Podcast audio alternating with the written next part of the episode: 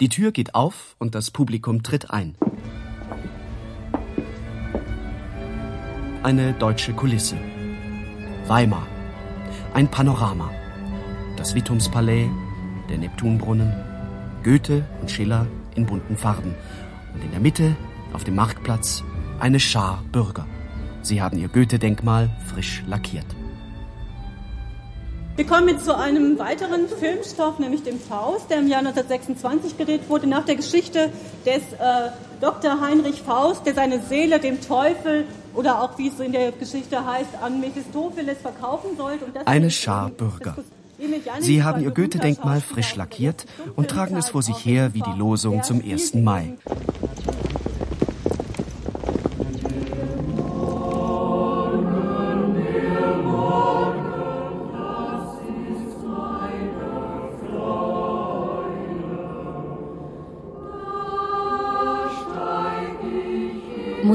Im Kopf von Anja Kempe. Die tragen ihr Goethe-Denkmal vor sich her.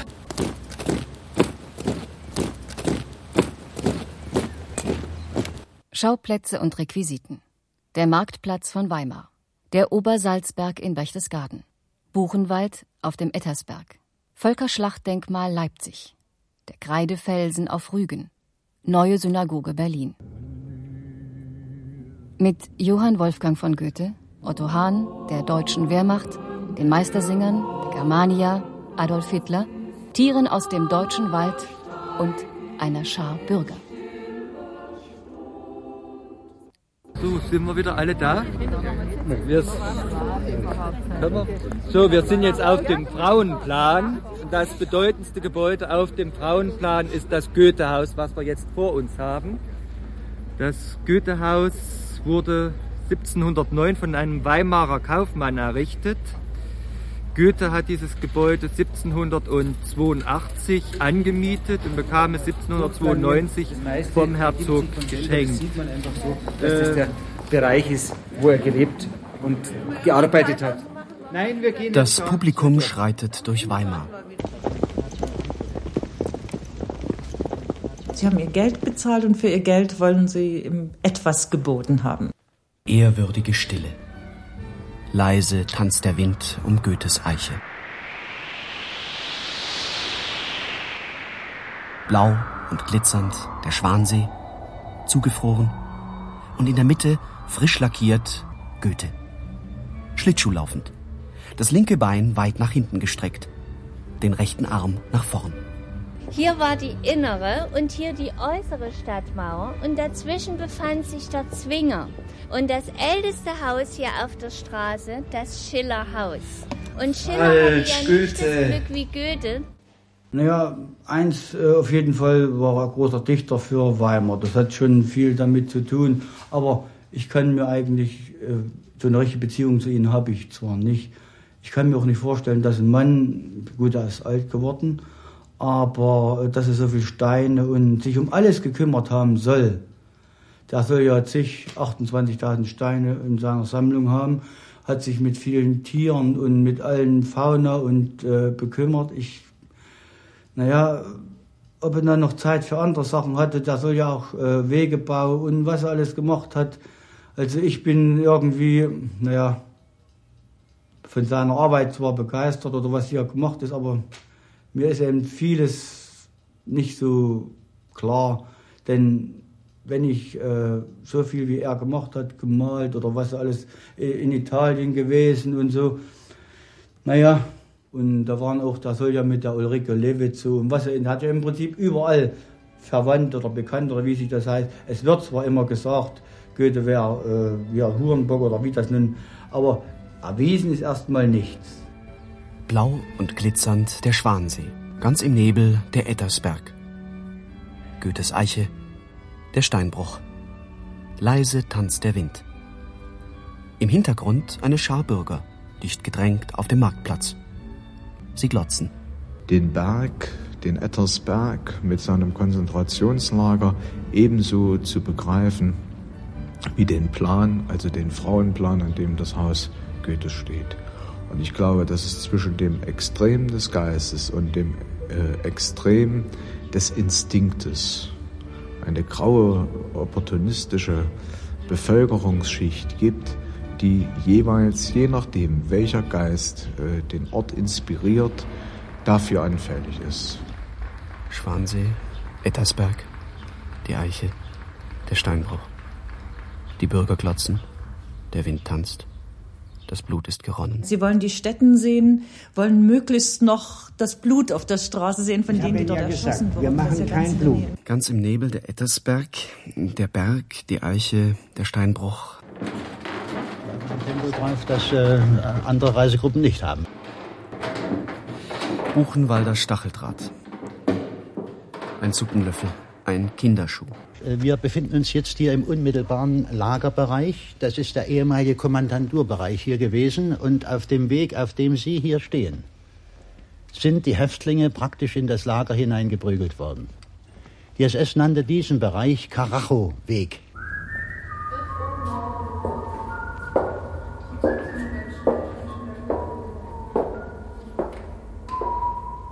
Und der Müll. Da liegt echt alles voll, alles. Dosen und McDonalds-Müll und sonstigen Zeugs.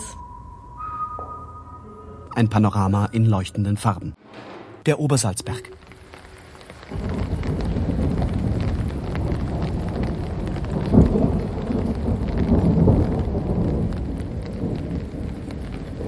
Alles schaut her, bitte.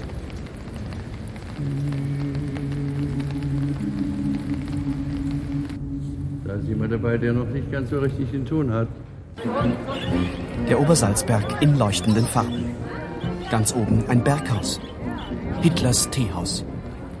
Das Teehaus, der Kamin, die Sonnenterrasse, die Liegestühle. Leise tanzt der Wind, unten die Bergalm. Adolf Hitler füttert die Rehe. Oben auf der Sonnenterrasse eine Schar Bürger. Dicht gedrängt, Man muss also immer dran denken, das ist ein Ausflugslokal, eine Ausflugsgaststätte. Und der Mensch kommt nicht aus politischen Gründen daraus, sondern um die Auffahrt zu erleben. Deutschlands schönste Bergstraße, die wir haben. Gibt keine schönere. Stille. Draußen die Rehe, drinnen der Kamin. Stille. Ruhe. Eine Ruhezone wollte er haben, möglichst die Leute weghalten. Das nicht jeden Tag kommen, das sind ja jeden Tag, das sind, äh, ja, bei schönem Wetter sind da 7.000, 8.000 Menschen jeden Tag heraufgepilgert. Eine Schar Bürger. Also hier geradeaus rein für die Nachgekommenen.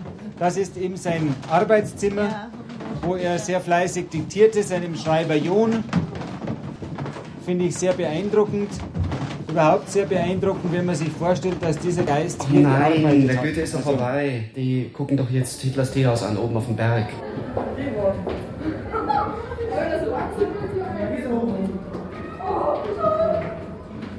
und haben in einer Tür nur ihre Sprechchöre immer, wir wollen unseren Führer sehen. Aber da wird man wahnsinnig. Stellen Sie sich vor, Sie würden jetzt arbeiten in einem Büro und da würde draußen jeder äh, ihren Namen rufen und der, alle wollen sie sehen. Und das jeden Tag stundenlang. Und wenn er dann äh, heraustritt, dann schreien die nur noch Heil und sonst was. Das hat, hat den natürlich wahnsinnig gemacht. Er hat gesagt, ich brauche eine Ruhezone und das war der Grund. Er hat gesagt, um neue Kräfte zu sammeln. Sicher mag er manch bösen Gedanken geboren haben, während er sich ausgeruht hat. Wenn man liest, hat er mal geäußert, all meine großen Gedanken sind alle am Obersalzberg entstanden. Also hat er auch den Krieg am Obersalzberg sich überlegt, den Einmarsch Österreich, äh, Sudetenland, Tschechei, Polen, Krieg gegen Russland und so weiter. Das, ist, das hat er wortwörtlich gesagt. Alle großen Gedanken sind hier oben entstanden.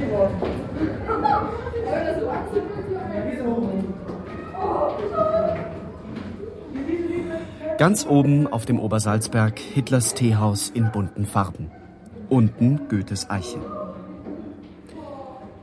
Die Eiche, der Berg, das Teehaus, die Sonnenterrasse, Eva Braun im Liegestuhl. Nein, zurück. Wir müssen zurückgehen.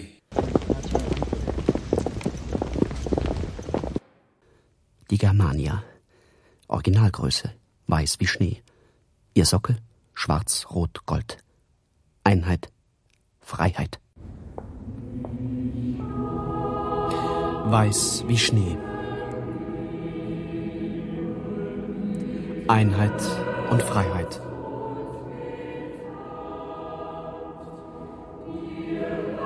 Lieb Vaterland. Lieb Vaterland. Heldenblut. Sieg.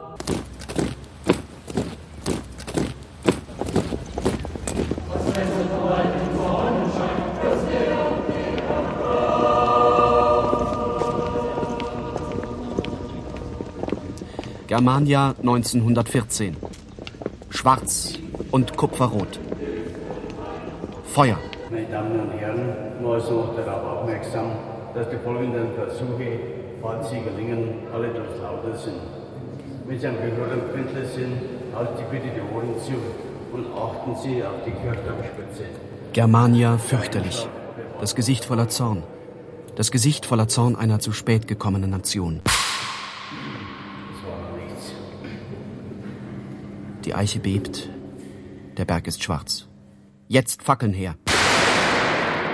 Die Technik ist beständig und erhaben.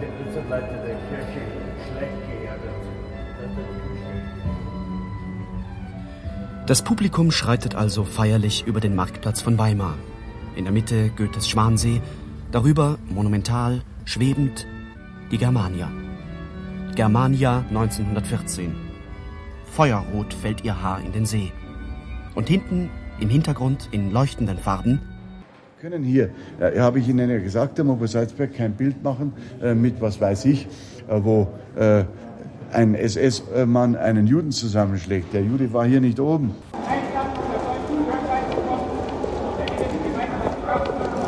Die zornige Germania, feuerrot, hinten der Obersalzberg, schwer und schwarz, und obendrauf, ganz oben auf dem Gipfel, die Sonne. Im Zentrum Berlins erstrahlt eine goldene Kuppel. Und äh, zwar hat ja Gold an sich nicht magnetische Wirkung, aber diese Kuppel hat auf, auf viele Besucher eine, eine gewisse Sog, magnetische, eine gewisse Sogwirkung. Fahren Sie mal mit der S-Bahn, nicht mit dem Auto, fahren Sie mit der S-Bahn vom Bahnhof Zoo hierher, dann werden Sie immer erleben, nicht gleich, dass die S-Bahn umkippt, weil alle auf eine Seite rennen, aber die Leute machen sich gegenseitig aufmerksam. Und was ist denn da? Und da kommen abenteuerliche Sachen raus.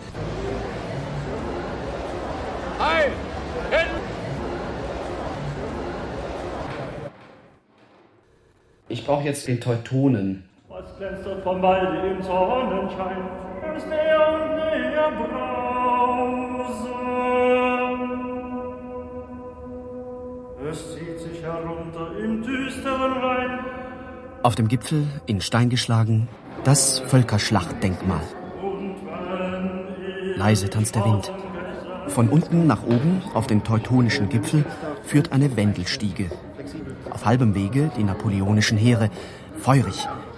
Ah, Nein, nein, auf halbem Wege die deutsche Wehrmacht, taumelnd am Geländer. 300 Stufen. Unten der Schwansee, oben die Ruhmeshalle. In der Ruhmeshalle die Meistersinger.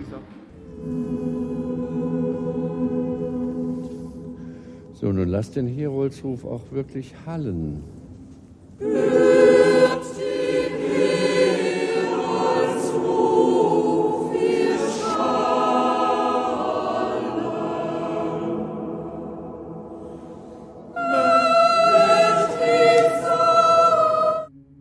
Gibt es welche, die äh, stellen sich vor die Vitrine und sagen, ach, guck mal, was, die was der für einen großen Kopf gehabt haben muss. Denn der hat im Prinzip so, da liegt sein Hut oben und naja, das sind eben für die Leute, das ist interessant, die gehen da rein und sehen den schönen oder großen Hut und machen sich eben da ihre Gedanken drüber.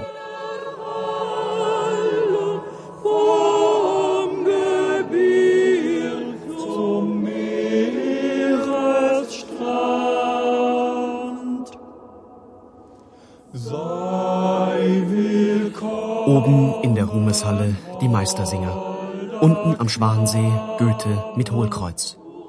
Glotzend.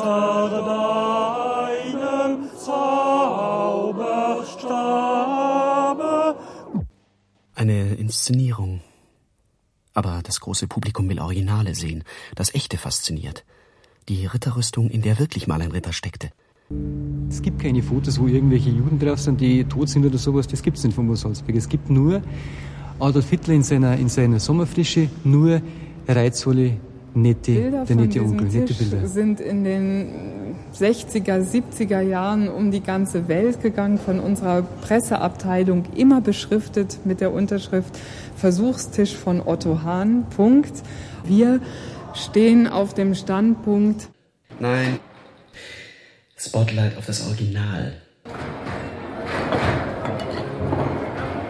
Herrgott, doch mal ehrfürchtig. Attrappe, aber hier wieder echt. Ja. Sie meinen, das ist wirklich echt? Auf dem Marktplatz eine Schar Bürger. Voller Zorn. Sie haben auf dem Königsstuhl eine Verabredung mit Caspar David Friedrich.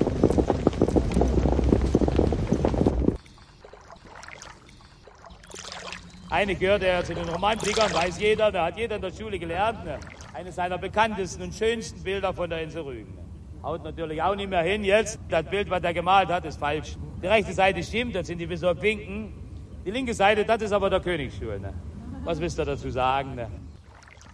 Die Leute wollen Originale sehen. Das Originale ist das Echte. Das Wahre? Goethes Kutsche. Wer hat die Kutsche schon gesehen? Da hat jemand behauptet, er hätte die Kutsche gesehen. Da ist sie. Jawohl. Die war nämlich hier drinnen zuerst. Äh, Aus der Vergangenheit sind nur die und die Dinge übergeblieben und die stellen wir aus und wir erklären sie, sodass man verstehen kann, welche Bedeutung sie haben, aber wir simulieren nicht einen Erzählungszusammenhang, wie es ein Geschichtsbuch tun könnte. Bei uns ist es Das Originale ist ein Bruchstück, ein Fragment. Das Fragment ist das Sinnhafte des Ganzen. Jeder hat hier mit Hammer und Meißel, hat sich hier ein Stück Souvenir abgeschlagen. Das, deswegen ist er also solidiert. Ein Wunder, dass die Kaminplatten hier, die Original noch da sind. Das waren die amerikanischen Besatzungssoldaten, die hier äh, so etwa sieben Jahre herum waren. Hitlers Liegestuhl. Schillers Handschuh, Heute noch gibt's es. Lessings Nathan, im Nebel Goethes Eiche. Das Fragment schafft Fiktionen. Dann sage ich mir und frage mich, wie ist es möglich, in Weimar, wo in Weimar doch der Geist Goethes Wie kommt Hitlers Liegestuhl auf Goethes Humus? Wenn Hitler in Weimar war, dann übernachtete er im Hotel Elefant. Und die Weimarer Bürger standen dicht gedrängt auf dem Marktplatz, den Blick gegen das altehrwürdige Hotel gerichtet. Lieber Führer, komm heraus aus dem Elefantenhaus.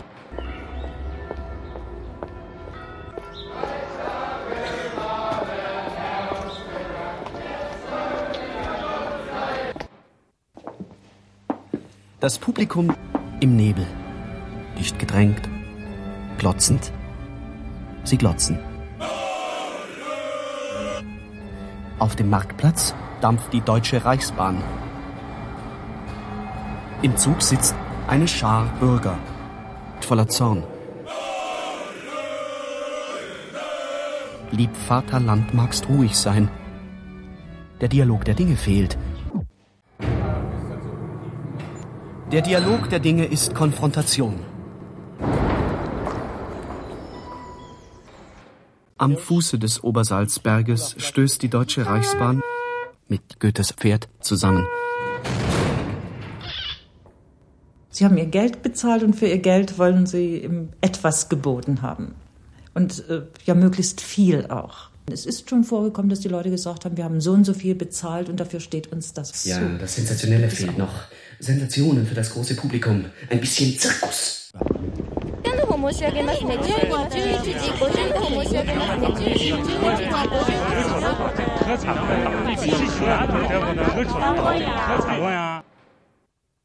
Museum im Kopf von Anja Kempe.